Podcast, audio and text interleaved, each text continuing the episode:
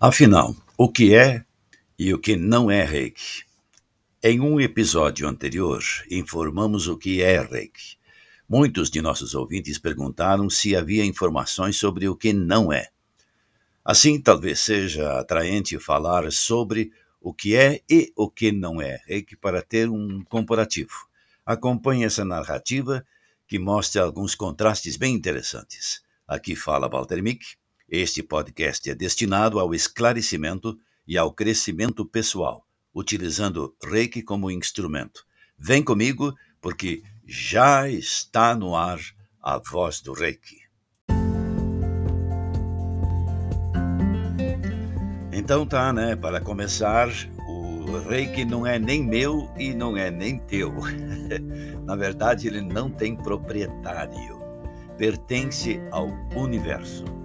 Não é nem velho, nem jovem, nem bom, nem ruim. É a evolução cósmica no útero que nos cerca. Entretanto, não transforma ninguém em agente de cura, num rico homem de negócios ou em um ser iluminado da noite para o dia. Mas faz emergir o que há de melhor em você, intensifica suas capacidades e mostra a você quais as partes de sua vida que ainda não foram integradas. Então, Reiki não é nem pretende ser religião nem seita, não tem nenhuma relação com grupos esotéricos, ocultistas ou místicos, é pura energia. Embora tenha raízes no antigo budismo, difere das correntes religiosas emblemáticas ou das associações e de grupos de nova era, porque a energia é canalizada para o estudante pela iniciação e não por longos anos de prática apenas. Pode ser considerado uma prática holística, atua sobre o corpo físico, mental, emocional, espiritual da pessoa. E por isso, não apresenta perspectivas únicas, restritivas na sua terapêutica, sendo abrangente, visa o bem-estar da pessoa como um todo, o bem comum. O tratamento com Reiki é seguro em qualquer situação, mas não substitui cuidados médicos, não faz diagnósticos, nem emite receitas, não usa instrumentos ou ferramentas porém, pode ser facilmente combinado com a medicina, bem como com outras terapias de cuidados de saúde. O Reiki não coloca em contato com a energia vital, há muito esquecida. Quero dizer melhor, o Reiki nos coloca em contato com a energia vital, há muito esquecida, mas que tudo permeia e nos ensina como amar a nós mesmos. Reiki não pode ser descrito convenientemente, nem os seus efeitos podem ser determinados por um manual ou apostilas. Compreender Reiki na sua totalidade é um processo sem fim. Ler um livro ou dois, reunir informações na internet, não é suficiente. Não transforma ninguém em reikiano.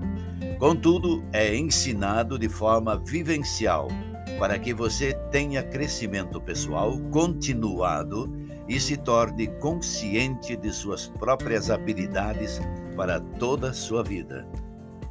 Ora, escrever um livro, como disse Franca Java Peter, um respeitado eh, mestre de Reiki, é uma piada cósmica.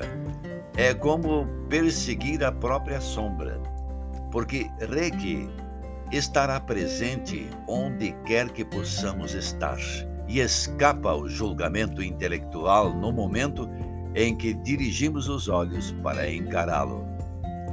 Assim como toda a forma de energia vital tem sua própria individualidade, as suas próprias características.